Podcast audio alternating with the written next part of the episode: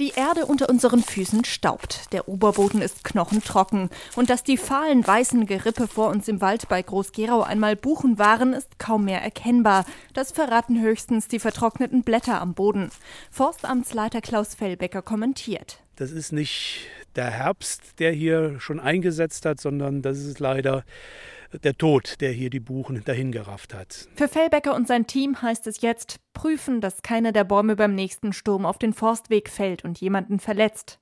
Der Sommer 2020 hat den Wald nochmal deutlich verändert, erzählt auch Ralf Baumgärtel, Revierförster im Naturschutzgebiet Kühkopf-Knoblauchsaue. Mir scheinen die Absterbeprozesse zumindest hier in, in dieser Region noch drastischer als in den letzten zwei Jahren, vor allem was die Geschwindigkeit anbetrifft. Ich fahre mit Klaus Fellbecker an den Zäunen des Frankfurter Flughafens vorbei, in den Wald bei Mörfelden-Walldorf.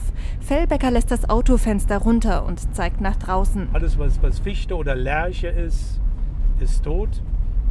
Auch die Birke gibt den Geist auf. Zwischen den lichten Bäumen wächst Gras auf dem Boden, mitten im Wald. Für Klaus Fellbecker Grund zur Sorge, denn trocknet das Gras im Sommer aus, wird es zum idealen Nährboden für Flammen.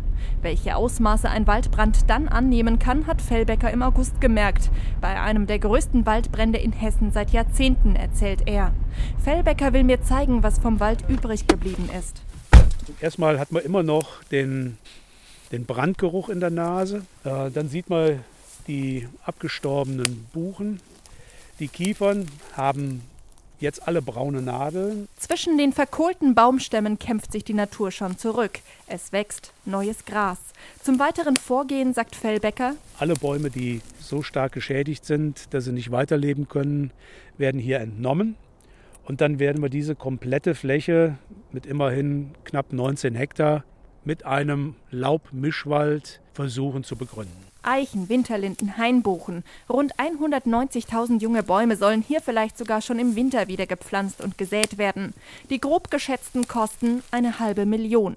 Unsicherheit inklusive, sagt Fellbecker. Was er damit meint, zeigt er mir im Naturschutzgebiet Mönchbruch. Wir stehen vor Reihen von kniehohen Eichenbäumchen, allesamt vertrocknet.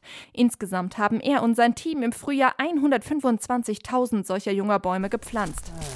Leider muss man sagen, ist das Gros der Bäume über den Sommer hin dahingerafft worden. Also ich gehe mal zur Zeit davon aus, dass wir bis zu 80 Prozent Ausfälle haben. Eigentlich war das hier unsere Hoffnung. Der Forstamtsleiter fühlt sich eher wie ein Krisenmanager. Lehrbücher und altes Forstwissen helfen ihm nicht mehr weiter, erzählt er. Und so versucht er seine eigenen Lehren zu ziehen und gute Entscheidungen zu treffen.